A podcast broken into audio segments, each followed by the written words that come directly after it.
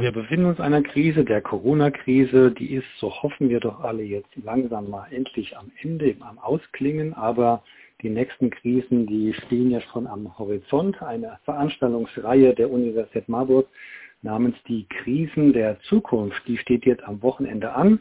Ich spreche jetzt mit einem der MacherInnen der Universität, Nils Fief, über diese Veranstaltung. Hallo Nils, um was geht's denn da bei dieser Veranstaltung? Ähm, ja, hallo. Also bei unserer Veranstaltung eigentlich genau wie du gesagt hast, geht es um die Krisen der Zukunft. Die Ausgangsidee war, äh, mein Kollege Mike Schimmiger aus der Chemie und ich, ich komme aus der Politikwissenschaft, haben uns gefragt, da wir uns ja alle gerade sehr stark mit einer Krise beschäftigen, die auch sehr stark unser aller Leben beeinflusst und damit auch sehr stark mit der Wissenschaft dazu beschäftigen und alle so ein bisschen auch zu Alltagsvirologen geworden sind und auf einmal uns für die Ergebnisse von wissenschaftlichen Studien interessieren und wissen, was ein Inzidenzwert ist und wie hoch die Impfquote in Deutschland ist, haben wir uns gefragt, wenn jetzt Corona vorbei ist, was kommt dann eigentlich als nächstes? Äh, was für Krisen gibt es noch, mit denen die Wissenschaft rechnet? Und was kann man eventuell auch aus Sicht der Wissenschaft dagegen tun? Und genau diese Frage haben wir einfach an ganz viele Professorinnen der Uni Marburg geschickt, mit der Bitte, könnt ihr uns vielleicht einfach einen kurzen Vortrag dazu halten? Und dazu gibt es so ein äh, Format an der Universität Marburg, das nennt sich ein Thema, drei Fachbereiche, vier Stunden. Und da haben wir das sozusagen eingereicht, die, unsere Idee. Und die wurde bewilligt. Und dann haben wir äh, an zahlreiche Professoren äh, die Bitte rausgeschickt, könnt ihr vielleicht mal einen äh, kurzen allgemeinverständlichen Vortrag dazu, ähm, dazu äh, wärt ihr bereit, ihn zu halten. Und tatsächlich haben, war das Feedback dann so groß und so viele Professoren, ich glaube, ich will jetzt nicht falsch sagen, es haben sich 19 Professoren äh, bereit erklärt aus, ich glaube, acht Fachbereichen, nagel mich jetzt nicht auf die genaue Zahl fest, ähm, von denen jetzt tatsächlich äh, 14 äh, Vorträge bei uns halten, ähm, so dass es sozusagen tatsächlich die Veranstaltung gar nicht vier Stunden, sondern einen ganzen Tag dauert. Und das ist am Samstag um 11 Uhr. Und äh, während die eigentlich natürlich im Hörsaal stattfinden sollte, geht das jetzt wegen Corona nicht. Und die findet digital statt. Das Finden wir ein bisschen schade, aber das hat natürlich den großen Vorteil, dass jeder sich da ganz einfach reinklicken kann. Samstag ab 11 Uhr. Die Leute müssen einfach nur auf die Seite www.krisenderzukunft.de, Krisen der Zukunft, alles zusammengeschrieben gehen. Dort können Sie einerseits über das Konferenztool der Uni sich einloggen oder Sie können sich auch einfach im YouTube-Stream das verfolgen und auch im Chat Fragen stellen. Und dort finden Sie auch das Programm. Das ist sozusagen die Grundidee. Jeder und jede, die Internetzugänge hat, die kann sich da anmelden und einloggen. Genau. Der Mike und ich moderieren das, das heißt, wir leiten dann die Fragen an die weiter und die antworten dann darauf. Es gibt nämlich eine Besonderheit bei unserem Format. Und zwar, die halten nicht so Vorlesungen, wie man das sonst von der Universität kennt, äh, sondern äh, die Besonderheit bei dem Format ist, dass immer mindestens zwei Professoren aus mindestens zwei unterschiedlichen Fachbereichen gemeinsam einen Vortrag halten. Also es hält jetzt ja nicht immer ein äh, Fachwissenschaftler aus nur einer Perspektive einen Vortrag zu einer Krise, sondern da sind immer zwei Kollegen aus unterschiedlichen Fächern, die zu dem gleichen Thema reden. Und unsere Hoffnung war, dass dann die Perspektive, dass das dann ein bisschen anders ist als in der klassischen Uni-Vorlesung und die sich vielleicht auch ein bisschen grundsätzlicher dazu äußern. Mhm. Das spannende Thema ist natürlich die Krisen der Zukunft. Welche Krisen sind das denn? Also was steht denn konkret bei euch auf und im Programm? Genau, also das haben wir natürlich nicht vorgegeben, sondern wir haben ja nur die Leute gefragt, ähm, was sind denn aus eurer Sicht die Krisen, zu denen ihr sprechen möchtet? Und dabei kamen dann acht Vorträge raus. Ähm, das erste Thema ist äh, die Frage, die beantworten Frau Bösel und Frau Nadia Masou, eine Politikwissenschaftlerin und eine Philosophin. Zeigt sich eine Krise der normativen Grundüberzeugungen, also unserer gesellschaftlichen Grundwerte in der Corona-Pandemie. Geht die äh, Corona-Pandemie sozusagen an den Kern ähm, oder legt die etwas offen, dass wir eine, eine, Kernkrise in unserer Gesellschaft haben, was unsere normativen Werte unsere, ähm, betrifft.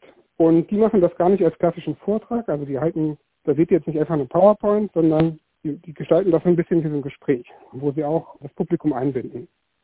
Dann äh, springen wir in den Fächern zur Biologie.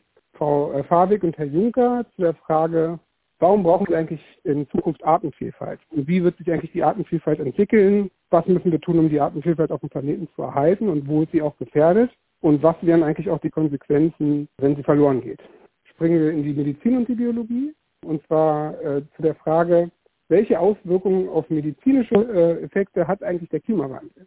Und zwar konkret geht es dabei einerseits darum, ob bestimmte Krankheiten äh, durch den Klimawandel begünstigt werden Das machen Stefan Bündner aus der Medizin und äh, Lennart Rander aus der Biologie. Und konkret nochmal äh, gehen wir ein auf die Auswirkungen auf antibiotikaresistente Keime.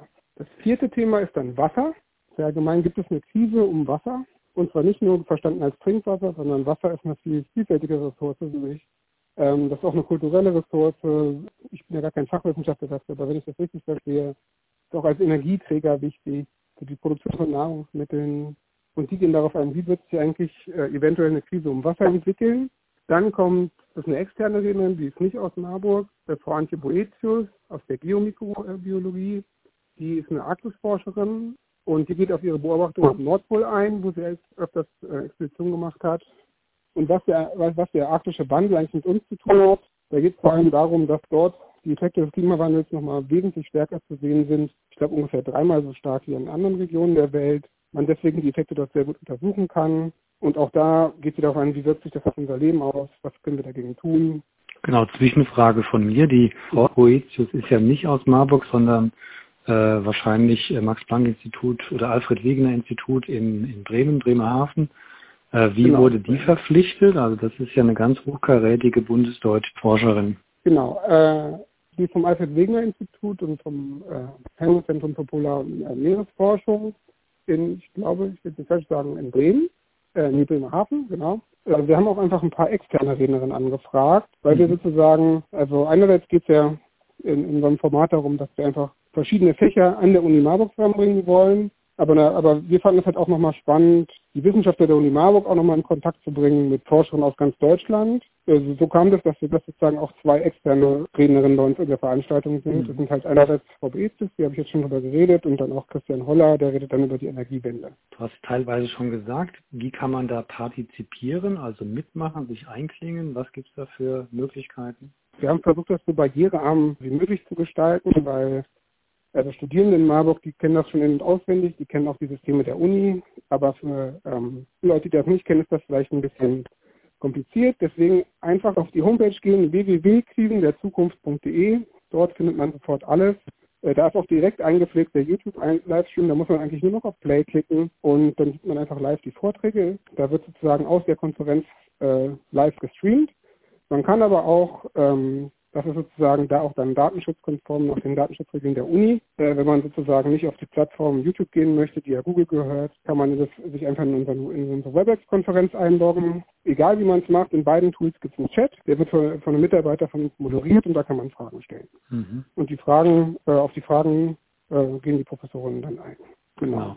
Um das nochmal zusammenzufassen, was kommt nach Corona? Der wissenschaftliche Blick auf die Krisen der Zukunft am Samstag, dem 29. Mai 2021 von 11 bis 20 Uhr.